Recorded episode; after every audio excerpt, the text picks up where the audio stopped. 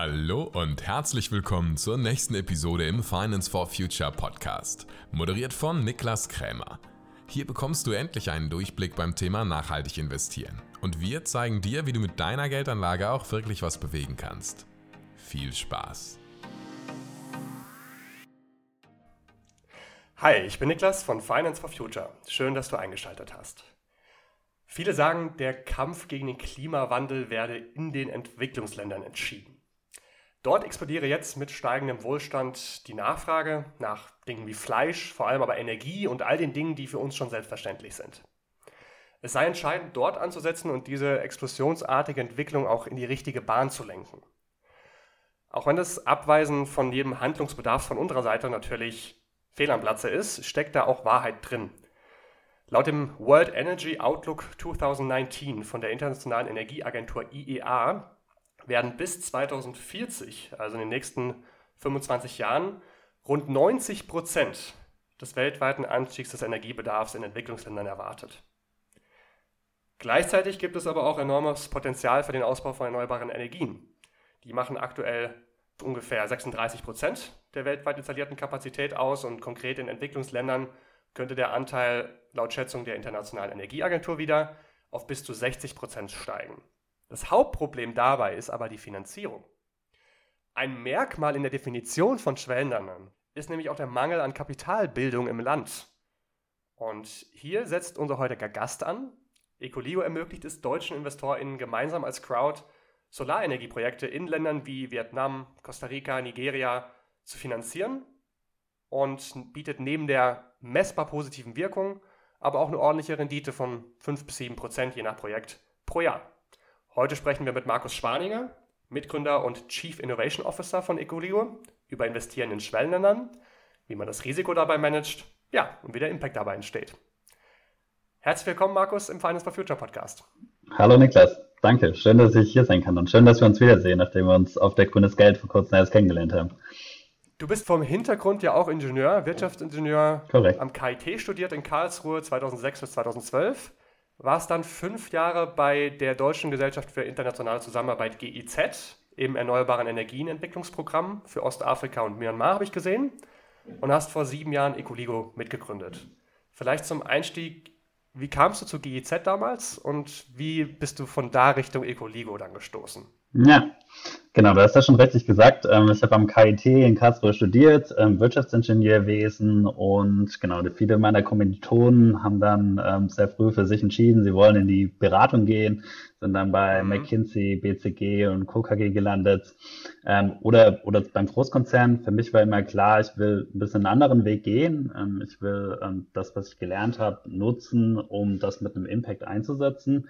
Habe für mich früh entschieden, ich will meine Arbeitsleistung einsetzen, um was in der Welt zu bewirken. Das heißt, ähm, ich bin dann ganz konkret 2010 ähm, das erste Mal nach Kenia gezogen, ähm, habe dort mhm. zuerst im CO2-Zertifikatemarkt gearbeitet war da involviert in alle möglichen Projekte, vom ganz großen Lake Turkana Windpark, ähm, bei dem dann auch Google investiert hat, ähm, bis hin zu mhm. kleinteiligem ähm, Solargeschäft in ländlichen Gebieten. Und genau, das hat für mich, ähm, hat das sehr viel bewirkt, hat mit mir sehr viel ähm, bewirkt auch. Und ich habe einfach gesehen, da kann man, da kann man einen Impact haben. Und da ist der Impact, den man auch als Einzelperson hat ähm, auf, auf, die, äh, auf globale Klimaerwärmung auch am größten und gleichzeitig auf die, auch auf die Entwicklungen im Land. Und habe dann für mich entschieden, ich will diesen Weg beibehalten.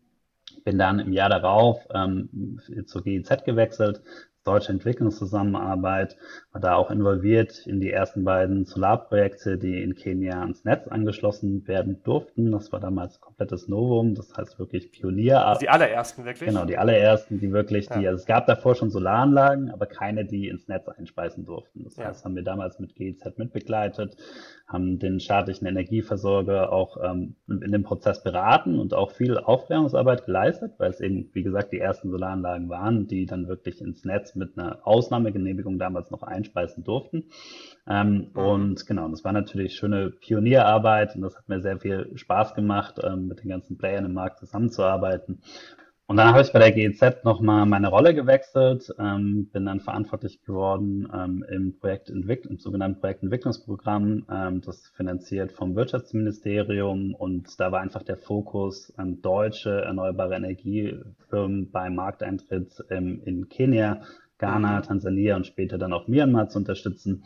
Und da habe ich extrem viele Learnings mit äh, rausgenommen. Also wir haben dabei unterstützt, ähm, Partner zu finden für diese Firmen vor Ort, ähm, mit Regulierungsthemen, ähm, bei Regulierungsthemen zu beraten und eben auch bei der Finanzierung. Und das war für alle Firmen eigentlich der Bottleneck. Ähm, das war immer die größte Challenge, die ich da einfach gesehen habe, ähm, dass viele Firmen zwar Interesse an dem Markt haben, dass auch das Potenzial da ist, aber dass die Finanzierung fehlt, um dann wirklich das Scale-up hinzubekommen. Da haben wir unterschiedliche Ansätze versucht. Ähm, wir haben probiert, mit Entwicklungsbanken zusammenzuarbeiten, mhm. Private Equity, lokalen Pensionfonds, also wirklich die ganze Bandbreite. Und das war dann immer, immer ein Problem des Ticket Sizes. Also jeder hat immer gesagt, ja, wir wollen und wir wollen auch mit ähm, deutschen Firmen, weil die die Expertise haben ähm, und wir dann glauben, dass da gute Qualität bei rauskommt. Aber wir können keine Projekte finanzieren mit einem Ticket-Size von unter 10 Millionen. Und mhm. die Projekte in der Praxis ähm, haben einfach ein kleineres Finanzierungsvolumen. Also typischerweise unsere Projektgrößen sind so im Schnitt circa eine halbe Million. Ja, das ist dann dieses Death Valley, was einfach passiert, bevor die großen InvestorInnen reinkommen und auch mitfinanzieren. Das ist ja auch im Startup-Bereich ähnlich, wo die Startups nach dem Bootstrappen, also am Anfang selber finanzieren, bevor sie dann in die Venture Capital Fonds reinkommen, oft so eine so eine Lücke haben, wo es schwierig ist, durchzukommen. Was habt ihr bei Ecoligo schon geschafft? Wie viele Projekte, welche Kapazität an Energieerzeugung, wie viele Menschen habt ihr damit berührt? Ja, also erstmal bin ich sehr, sehr stolz, dass wir extrem viel geleistet haben. Auch wenn ich das vergleiche in meiner Zeit in der Entwicklungszusammenarbeit davor, da war irgendwie jedes mhm. Einzelprojekt war ein super Riesenerfolg ähm, den wir gefeiert haben, der teilweise auch äh, Jahre man dran gearbeitet hat in diesen ersten Projekten damals.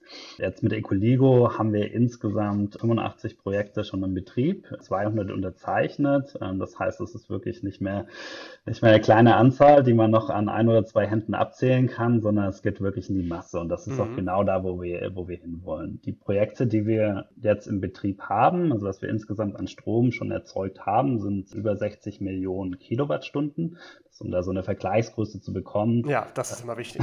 genau. Ähm, eine Person in Deutschland ähm, verbraucht so circa 1300 Kilowattstunden pro Jahr. Das heißt, mit dem Strom, den wir bisher schon erzeugt haben, kann man 46.000 Menschen oder könnte man 46.000 Menschen in Deutschland ähm, über ein Jahr hinweg ähm, mit Strom versorgen, um da mal so ein Gefühl zu bekommen.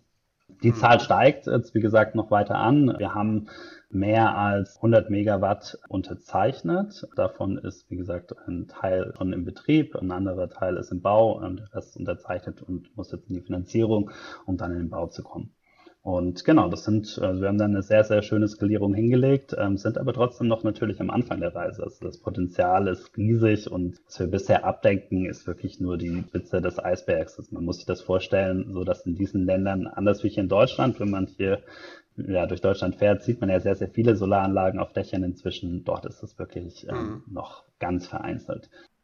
Was für Projekte können so dahinter stecken? Also welche Art von Kunden, Kunden habt ihr da? Sind das äh, Schuhfabriken in Myanmar oder sind das, ich weiß nicht, Schwimmbäder von Hotels? Ich habe natürlich auch auf der Website schon mal ein bisschen geguckt und bin jetzt biased. Aber was ist denn so ein Musterprojekt? Kannst du das sagen? Oder so zwei, drei verschiedene ja. Klassen von Musterprojekten? Also grundsätzlich gehen wir auf Gewerbe- und Industriekunden. Also mhm. wir haben immer, wir haben für uns gesagt, wir machen keine großen Projekte ähm, irgendwie im Multimillion-Dollar-Bereich, die dann ins Netz einspeisen und wo man einen staatlichen Energieversorger als Endabnehmer hat und letztendlich auch als zahlende mhm. Instanz, sondern wir gehen immer auf Gewerbeindustriekunden. Das ist für uns ganz wichtig, weil dann können wir eine Financial Due Diligence ähm, von diesem Kunden durchführen, können die Jahresabschlüsse, die auditierten Jahresabschlüsse des Kunden prüfen und können wirklich eine gute Bonitätsprüfung dieses Kunden machen. Was dann bei rauskommt an Kunden, ist aber trotzdem extrem vielfältig. Also man hat in diesen Märkten, genauso wie man hier auch in Deutschland ganz unterschiedliche Industrien hat, ist das dort genauso. Also wir haben wirklich die komplette Bandbreite von Agrarbetrieben bis hin hin zu, auch, wir haben auch einen Aufstuhlfabrikant in Myanmar. Es ist auch im Ecotourism-Bereich. Wir haben auch Kunden, die privat geführte Krankenhäuser oder privat geführte Universitäten sind. Also das ist wirklich ein sehr, sehr großer Mix. Das ist auch sehr, sehr gut, dass es so ein großer Mix ist. Das hat sich auch gerade als Corona kam ausgezahlt, dass wir da sehr schön diversifiziert waren und nicht zu sehr auf einzelne Branchen fokussiert haben. Wobei ja habe ich ja auch schon gesehen, 0% Ausfallquote bis jetzt. Das heißt, kein einziges eurer Projekte bis jetzt ist ausgefallen oder kam irgendwie ein Zahlungsverzug. Das heißt, diversifizieren in dem Sinne hat sich dann noch, noch nicht gelohnt. Wenn mal eins ausfällt und, und man das dadurch sich verschützt, dann ist das natürlich nochmal wichtiger. Wie wählt ihr denn Projekte aus? Was für Kriterien legt ihr da dran? Du hast gesagt, Due Diligence macht ihr auf jeden Fall. Das heißt, ihr schaut, ob diese Unternehmen auch ihren Zahlungsverpflichtungen nachkommen können und auch die deutsche InvestorInnen, ob die denen auch den Kredit bedienen können über die Zeit. Ähm, wonach wählt ihr so Projekte aus? Ja, also es startet ganz am Anfang erstmal mit einer Exclusion List. Also wir haben für uns eine Exclusion List definiert, mit welchen Kunden wir zusammenarbeiten wollen und mit welchen nicht. Und damit, damit beginnt das. Also da schließen wir zum Beispiel aus ähm, Militäroperationen, Oil and Gas Exploration, genau, diese ganzen Branchen, wo wir einfach sagen, es gibt gewisse Branchen, mit denen wollen wir per se nicht zusammenarbeiten, die schließen wir vom Grundsatz her aus. So, und dann, wenn wir jetzt Kunden haben, die nicht auf dieser Exclusion List sind, ähm, was zum Glück auch die meisten sind, arbeiten wir mit dem prinzipiell zusammen und dann ähm, ist weitere Ausschlusskriterien ähm, sind dann in Folge der technischen Planung der Anlage. Es gibt natürlich technische Kriterien, zum Beispiel ähm, muss bei dem Kunde entweder ein Dach vorhanden sein, auf das die Solaranlage gebaut werden kann und das Dach muss auch stabil sein. Das heißt, wir machen auch immer ein statisches Assessment, ähm, das nicht von uns durchgeführt wird, sondern von der Drittpartei. Ähm, ähm, die, wo eben das Dach geprüft wird. Ähm, und dann kann auch so ein Outcome sein, das Dach ähm, wird die Solaranlage oder es besteht die Gefahr, dass das Dach die Solaranlage nicht hält, wo man dann mit dem Kunden ins Gespräch gehen muss ähm, hinsichtlich Verstärkungen fürs Dach oder das Projekt fällt dadurch raus, wenn keine Freifläche vorhanden ist, ähm, auf die alternativ gebaut werden kann. Genau, und dann ähm, ist ein weiteres Kriterium die Financial Due Diligence, die ich schon angesprochen habe. Ähm, da prüfen wir die letzten drei auditierten Jahresabschlüsse plus die letzten Management-Accounts ähm, des Kunden, um dann einfach darauf basierend ein Assessment zu machen und sagen zu können, wir sind davon überzeugt, dass der Kunde uns nicht nur in naher Zukunft, sondern auch in ferner Zukunft zahlen kann. Und genau, da ist natürlich immer wichtig noch zu verstehen, dass die Kunden von uns durch die Solaranlage Einsparungen bekommen. Das heißt, es sind keine keine Mehrkosten, die dem Kunden entstehen und dadurch irgendwie die Profitabilität des Kunden verschlechtern, sondern ganz im Gegenteil die Profitabilität nochmal verbessern. Wir schauen aber natürlich trotzdem darauf, dass der Kunde in dem Sinne, also Stichwort bankable ist, ähm, dass der Kunde ja Profite macht, ähm, dass der Kunde eine solide Bilanz hat, so dass wir einen langfristigen Vertrag auch mit dem Kunden eingehen können. Das heißt, es funktioniert so, dass ihr in dem Fall jetzt Gelder von deutschen InvestorInnen sammelt, dann habt ihr eine halbe Million Euro für ein Projekt. Ihr bekommt den Anruf aus Kamerun und hier, wir haben eine Fabrik, wir wollen gerne erneuerbare Energien produzieren. Schaut euch die drei Jahresabschlüsse an und sagt, ja, das Unternehmen, das ist stabil, das steht gut da. Wir nehmen das Kapital, bauen euch die Solaranlagen aufs Dach. Ihr kriegt den Strom, zahlt uns praktisch die Stromkosten, die geringer sind, als ihr vorher gezahlt habt, wenn ihr zum Beispiel Öl verbrannt habt. Und wir haben aber eine Marge in dieser Bezahlung drin, mit der wir nach und nach die Solaranlagen abstottern oder wird der Kredit getilgt? Also wie läuft diese Rückzahlung ab genau? Genau, es war erstmal schon mal kurz zusammengefasst. Also wir haben 4500 Privatanlegerinnen, die wir auf der mhm. Plattform haben, die auch aktiv investieren.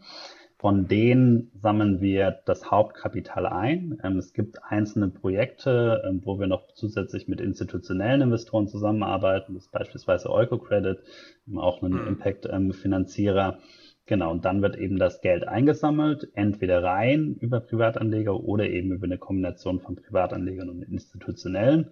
Wir nutzen das Geld, um den Bau einer Solaranlage in Auftrag zu geben. Wenn ich jetzt sage, eine Solaranlage, dann ist es, das Projekt ja. ist immer konkret. Also immer in das, was man investieren kann online. Da gibt es einen abgeschlossenen Vertrag mit dem Kunden und das Geld, das in dieses Projekt investiert wird, wird für dieses Projekt verwendet, um die Solaranlage in diesem Projekt aufzubauen. Das ist ja auch ganz wichtig, weil ähm, die Anleger ähm, heutzutage natürlich auch wissen, wollen, wohin das Geld fließt. Also ich meine, genau. ich glaube, wir haben alle genug äh, mit Bankskandalen und so weiter äh, zu kämpfen gehabt, wo unklar ist, wo die Bank letztendlich ähm, das Geld, das man auf dem Konto liegen hat, rein investiert. Bei uns ist ja. das ganz konkret und der Finanzfluss ist klar. Und dann wird eben, wie gesagt, mit dem Geld eine Anlage installiert. Die Installation machen wir nicht selbst, sondern da arbeiten wir mit lokalen Partnern zusammen. Die qualifizieren wir im Vorfeld. Damit haben wir natürlich auch nochmal eine schöne lokale Impact-Komponente. Also es sind nicht mhm. irgendwelche Firmen, ähm, die hier aus Europa oder so einfliegen und die Solaranlagen bauen, sondern es sind wirklich lokale Firmen, die die Projekte umsetzen, die aber auch sehr, sehr erfahren sind in der Umsetzung. Es ist nicht so, dass die die ersten Solaranlagen hier bauen mit uns, sondern die haben davor schon einen Track Record. Und genau, wenn dann die Anlage installiert ist, erzeugt die Anlage Strom und man kann sich das ja vereinfacht äh, eigentlich ist es auch so einfach, dass einfach der Strom verkauft wird. Also wir verkaufen die Kilowattstunde an Strom und aus diesen Umsätzen, die wir dadurch generieren, ähm, da haben wir natürlich noch Kosten für die Versicherung der Anlage und für die Wartung. Ähm, das geht weg und dann ist der Rest wird eingesetzt für den Schuldendienst an die Anlegerin mhm. und dann bleibt noch eine Marge für uns übrig, aus der wir unsere Overhead-Kosten und unsere Personalkosten decken. Okay, das heißt, ihr finanziert euch nicht aus dem eingesammelten Kapital, Korrekt. sondern aus dem Rückfluss des Investments. Korrekt. Ah, interessant, weil das ist ja meistens andersrum bei Crowd-Investing-Plattformen, wo dann irgendwie 15, 20 Prozent des eingesammelten Kapitals geht eigentlich an die Plattform und nur der Rest geht an das Unternehmen. Das heißt, ihr seid auch nur erfolgreich, wenn das Projekt erfolgreich ist. Genau, und dadurch haben wir einen Aligned Interest. Und das ist ganz, ganz wichtig. Das und das gut. ist auch die, die große Unterscheidung zu anderen Crowd-Investing-Plattformen. Wir sammeln nicht Geld ein von Anlegern und reichen das dann an Dritte weiter und haben dann keine Kontrolle mehr im Projekt, sondern wir sind die, die die Projekte umsetzen vor Ort und die auch die Assets halten. Also die Solaranlagen stehen in unseren Büchern und wie du gerade gut zusammengefasst hast, sind wir nur dann erfolgreich, wenn die Anlagen auch gut funktionieren. Und deshalb haben wir natürlich ein größtmögliches Interesse daran, zum einen schon mal von vornherein die richtigen Kunden auszuwählen, an die wir auch glauben. Und dann im zweiten Schritt natürlich auch die Anlagen nachhaltig und langfristig zu betreiben. Weil nur dann machen wir unsere Margen. Das macht ja vollkommen Sinn. Man sagt ja manchmal im Crowd-Investing-Bereich, da landen die Projekte, die es nicht geschafft haben, halt institutionelle Finanzierung zu bekommen, weil die nicht interessant vielleicht waren. Und die dürfen dann die PrivatanlegerInnen finanzieren, weil sie vielleicht riskanter sind, nicht so lukrativ.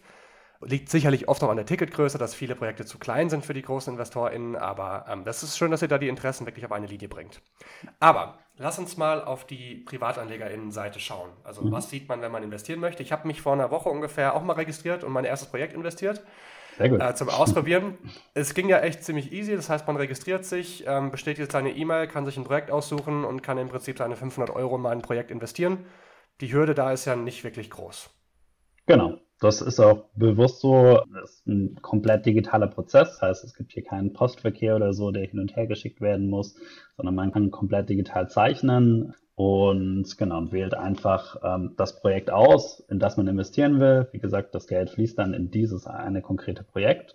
Man kann natürlich das Geld auf mehrere Projekte verteilen. Wir haben immer mehrere Projekte ähm, online zur gleichen Zeit, auch in unterschiedlichen Märkten, ähm, sodass man zum einen geografisch diversifizieren kann. Ja. Und wie geht es jetzt für mich weiter? Das heißt, bekomme ich jetzt jährlich ein Update und eine Ausschüttung und nach, ich glaube, sechs Jahre Laufzeit hatte das Projekt, in das ich investiert habe, das äh, Cordovac, das war, glaube ich, in Costa Rica, ne? Ja. Dann kriege ich, wie gesagt, jährlich einen Report und Ausschüttung und nach sechs Jahren kriege ich das Geld zurück. Du kriegst sogar halbjährlich einen Report. Genau, wir haben dann, wir, wir haben dann so halbjährliches, wir, wir, haben dann halbjährliches Reporting, das wir den Anlegerinnen zur Verfügung stehen, ja. wo einfach berichtet wird über den Projektfortschritt, wo berichtet wird, wenn es irgendwie Verzögerungen bei der Implementierung gibt, ja, oder sonstige Challenges ähm, in der Implementierung oder im Betrieb des Projektes. Also da wird sehr transparent ähm, berichtet über jedes einzelne Projekt, ähm, in das man investiert hat. Und das ist auch das, was unsere Anlegerinnen sehr schätzen. Also wenn man sich Reviews über uns durchliest, auf Banking Check zum Beispiel, dann sieht man sehr oft dieses Thema Transparenz ähm, und Informationsfluss, der sehr, sehr wertgeschätzt wird. Mhm. Genau, und dann gibt es eben jährliche Auszahlungen. Im ersten Jahr ist es eine reine Zinsauszahlung und ab dem zweiten Jahr dann Zinsuntilgung. Und das läuft eben über die Laufzeit des Darlehens. Okay.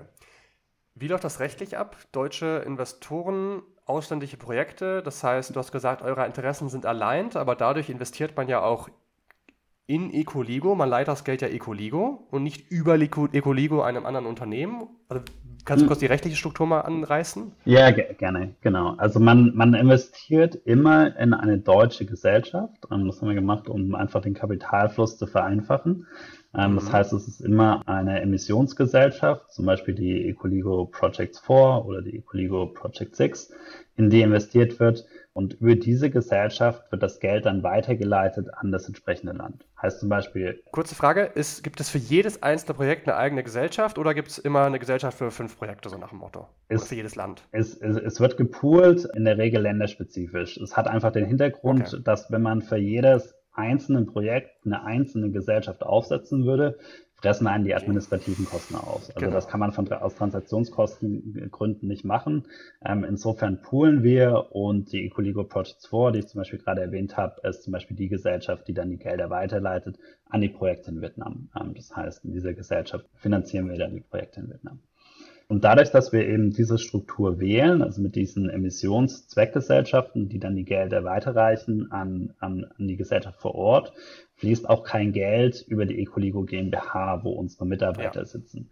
Und damit nehmen wir auch dieses Risiko, also das Firmenrisiko, das operative Risiko der Ecoligo GmbH raus. Was ganz wichtig war für uns, als wir die Struktur aufgesetzt haben, dass wir gesagt haben, wir müssen eine Struktur finden, wo die Gelder der Anlegerinnen unabhängig sind vom wirtschaftlichen Erfolg von uns als Firma ähm, und haben eben dann so eine Struktur gewählt, ähm, wo die Gelder nicht über uns als Ecoligo GmbH fließen, sondern praktisch an uns vorbei ähm, in, die, in die Projektgesellschaften. Ja, das ist wichtig, weil wenn du jetzt übermorgen auf die Idee kommst, Gelder zu veruntreuen und damit nach Bermudas auszuwandern, wäre das ja für InvestorInnen schlecht.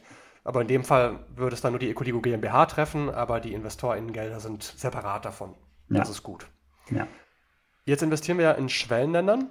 Die haben ja auch alle eine andere Währung. Wie geht ihr mit dem Währungsrisiko um, wenn da Schwankungen mal auftreten und vielleicht auch der ja, Betreiber vor Ort Schwierigkeiten hat, die Schulden zurückzuzahlen? Und die zweite Frage wäre die politische Situation. Ist vielleicht auch eigentlich immer ganz so konstant stabil? Habt ihr da schon mal Probleme gehabt und wie würdet ihr damit umgehen? Ja, ich fange mit dem Währungsrisiko an. Ähm, es ist erstmal so, dass alle unsere Kunden zahlen an uns in harter Währung. Harte Währung heißt Euro oder, oder US-Dollar. Das heißt, wir haben kein Währungsrisiko hier zwischen lokaler Währung und Euro. Und das ist ganz, ganz wichtig, weil die Währungen in der Tat nicht in allen Ländern stabil sind. Es werden zum Beispiel in Ghana jetzt Situationen, wo die Währung sehr stark abgewertet hat. Und da unsere Kunden uns aber in harter Währung bezahlen, hat das uns nicht betroffen. Wie hat das euren Kunden gefallen, die ja trotzdem im ghanaischen Wirtschaftsraum unterwegs sind und auch viel mit der Lokalwährung sicherlich in Kontakt sind, aber mhm. euch die Schulden in Dollar oder Euro zahlen zu müssen? War das für, für die ein zusätzlicher Druck? Nee, weil die Wirtschaftlichkeit der Solaranlage für die Kunden sieht dann ein bisschen schlechter aus, aber dadurch, dass die Kunden mhm. so hohe Savings haben, also so hohe Einsparungen äh, auf der Kostenseite, die wir ihnen bieten können, werden dann einfach die Einsparungen geringer, aber es führt trotzdem nicht dazu, dass der Kunde okay. irgendwie uns mehr zahlen müsste, wie was er sonst an den Stromversorger zahlen müsste. Okay. Genau, das, was sich für den Kunden ändert.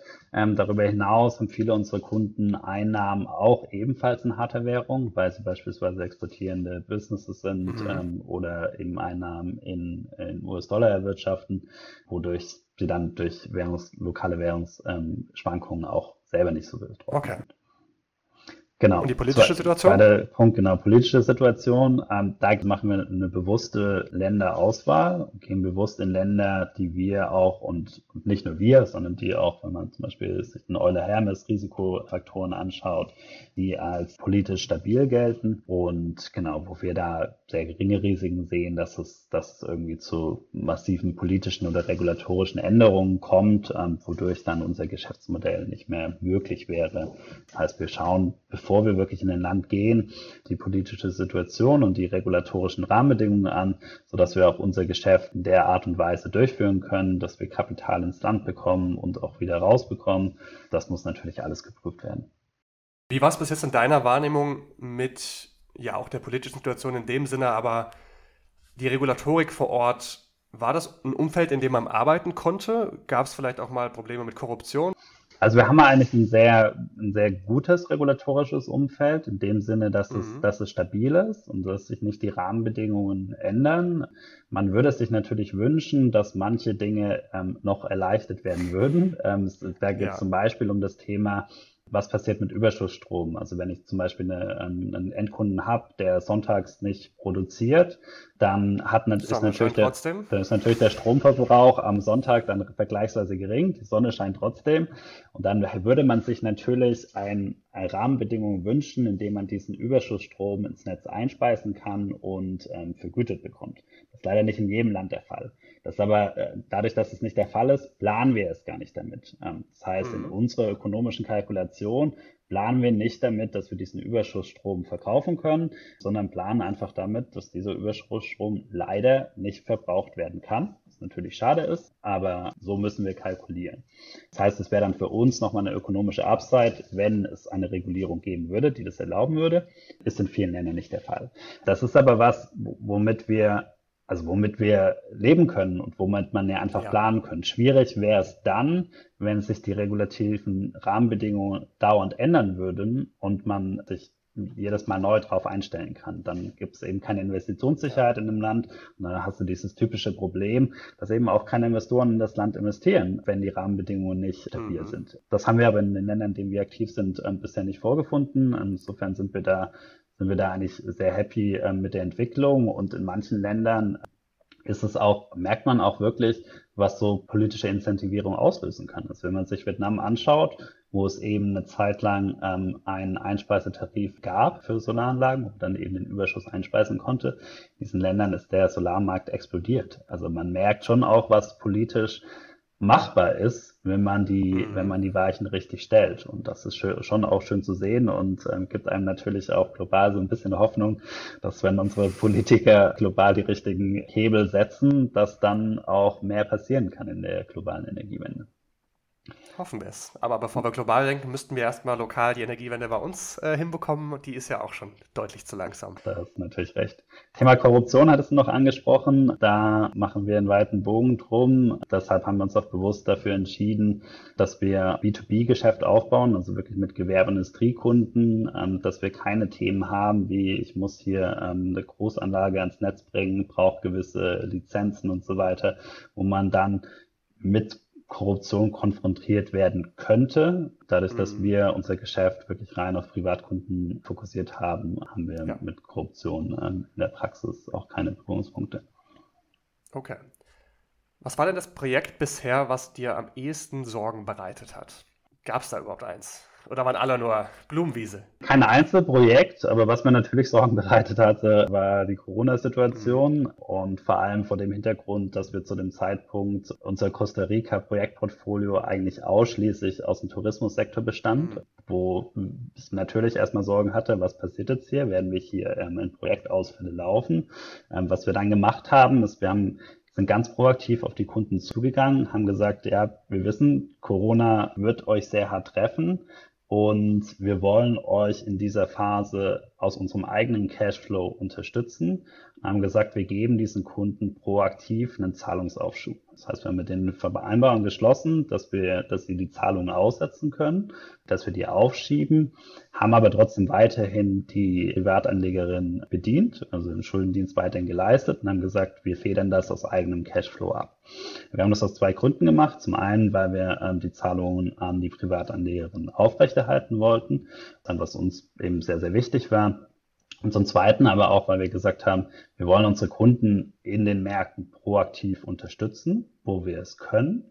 Und das hat sich wirklich auch ausgezahlt. Und das war sehr, sehr schön zu sehen dann, als sich die Situation mit Corona dann wieder beruhigt hat. Klar, das hat einige Monate gedauert, ähm, dass die Kunden dann aber auch proaktiv von ihrer Seite die ausstehenden Rechnungen früher als vertraglich vereinbart ähm, schon wieder zurückgezahlt haben. Mhm. Das heißt, sobald sie wirklich konnten, haben sie diesen, diesen Vertrauensvorschuss, den wir ihnen gegeben haben mit dem Zahlungsaufschub, haben sie den auch wirklich angenommen, haben gesagt, gut, wir haben jetzt wieder mehr Geld, wir zahlen euch früher zurück wie, wie vereinbart Und das ist natürlich für mich auch immer so ein schönes Zeichen, wo man dann sieht, ja, die Kundenbindung stimmt einfach mhm. und man geht hier zusammen partnerschaftlich durch ähm, und genau, das hat sehr, sehr gut äh, funktioniert. Aber genau, als Corona ausgebrochen ist, war das natürlich erstmal eine Situation, die so, ähm, ja, da ging es, glaube ich, jeder Firma gleich, wo man erstmal ja. schauen musste, was, was passiert jetzt.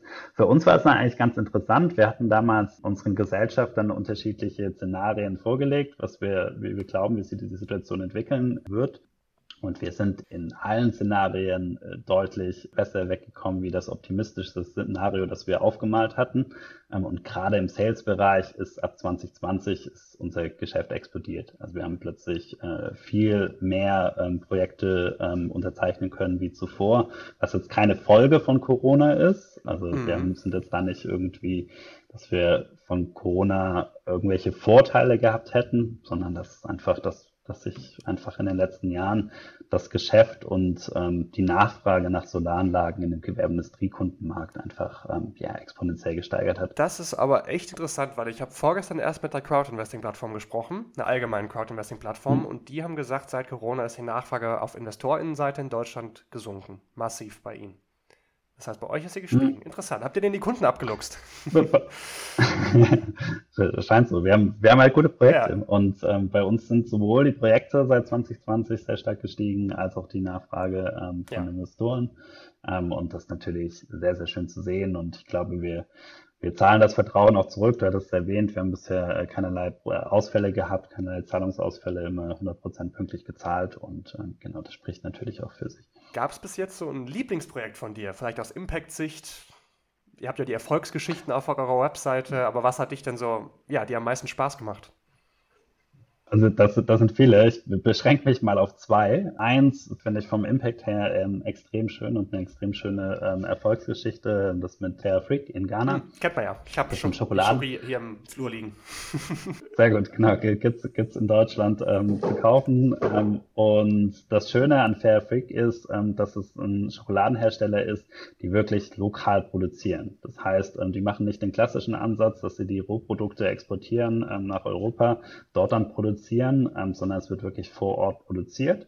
Damit hat man eine lokale Wertschöpfung, lokale Arbeitskräfte, die Schokolade produzieren. Und es steht eben eine schöne äh, Schokoladenfabrik, ähm, die Fair Freak ähm, in Ghana aufgebaut hat und die eben mit einer Solaranlage von uns versorgt wird. Wenn man auf die Website von Fair Freak geht, ähm, sieht man auch schon mhm. die Solaranlage. Es sind sehr schöne Bilder und genau mit CO2-neutraler produzierter Schokolade ist natürlich vom Impact her sehr, sehr schön. Das ist ein sehr schöner Kunde, mit dem man sehr gerne zusammenarbeitet, weil man einfach da sieht, ähm, da ist neben dem Impact, neben dem positiven Impact der Solaranlage, entsteht eben noch weiterer lokaler Impact. Mhm.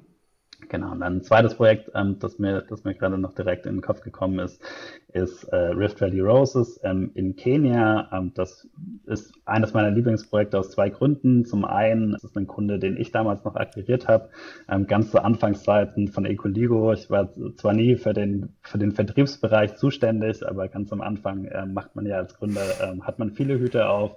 Genau, da war das eben einer der Kunden, den ich auf eine Geschäftsreise in Kenia akquiriert habe. Und, ähm, und das Schöne an dem Projekt ist, dass wir zwei Solaranlagen mit diesem Kunden haben. Eine Solaranlage steht auf dem Dach und das zweite ähm, ist eine schwimmende Solaranlage, ähm, die auf dem Wasserreservoir des Kunden ähm, mhm. äh, schwimmt.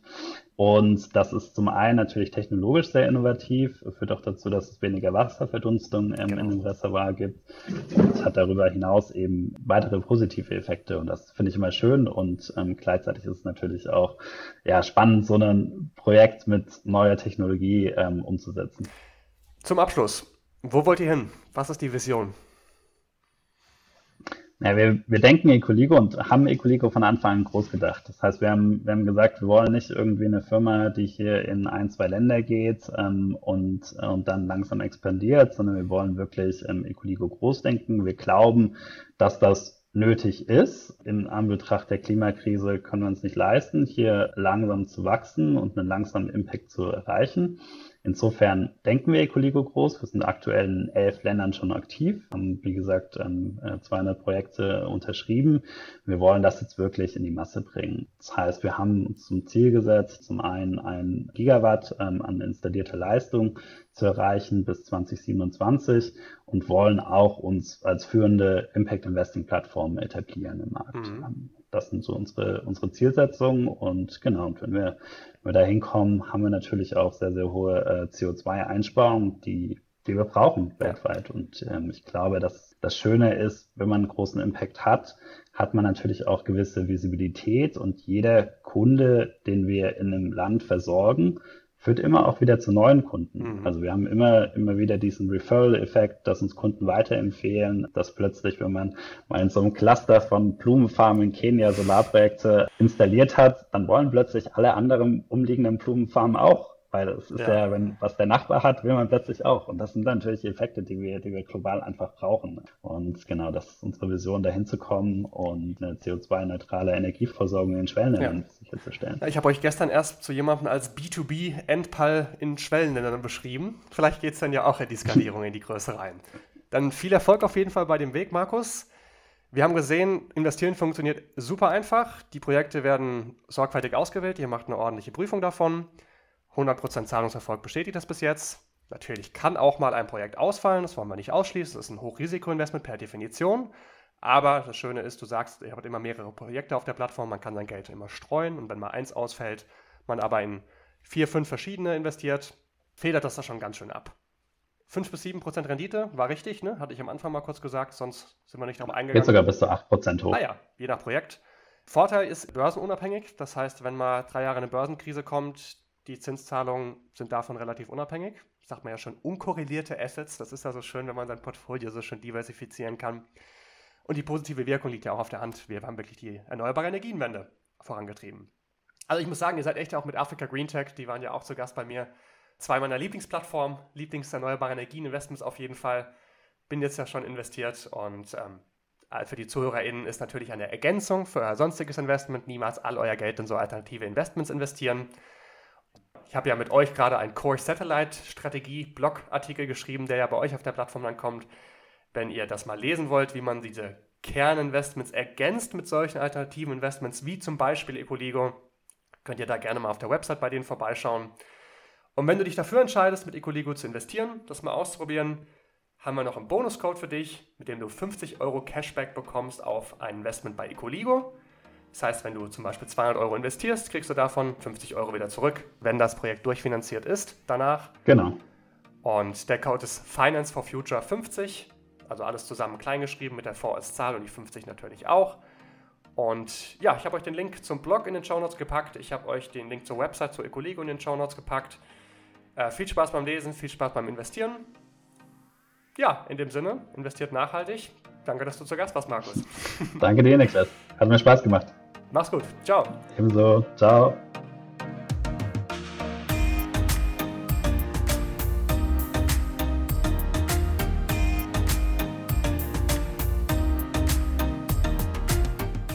Das war die heutige Folge im Finance for Future Podcast. Vielen Dank, dass du dabei warst. Hast du noch Fragen zu den heutigen Themen? Dann melde dich gern bei uns per E-Mail oder Instagram unter finance-for-future mit vor als Zahl. Wir freuen uns natürlich auch, wenn du uns dort folgst für Content rund um das Thema finanzielle Bildung und nachhaltiges Investieren. Das ist übrigens auch das Zentrum unserer Beratungsarbeit bei der Wertwende GmbH. Wenn du dich also mit deinen persönlichen Finanzen besser und nachhaltiger aufstellen möchtest, dann komm gerne auf uns zu. Hier hören wir uns in zwei Wochen wieder mit dem nächsten spannenden Thema im Finance for Future Podcast. Bis dahin.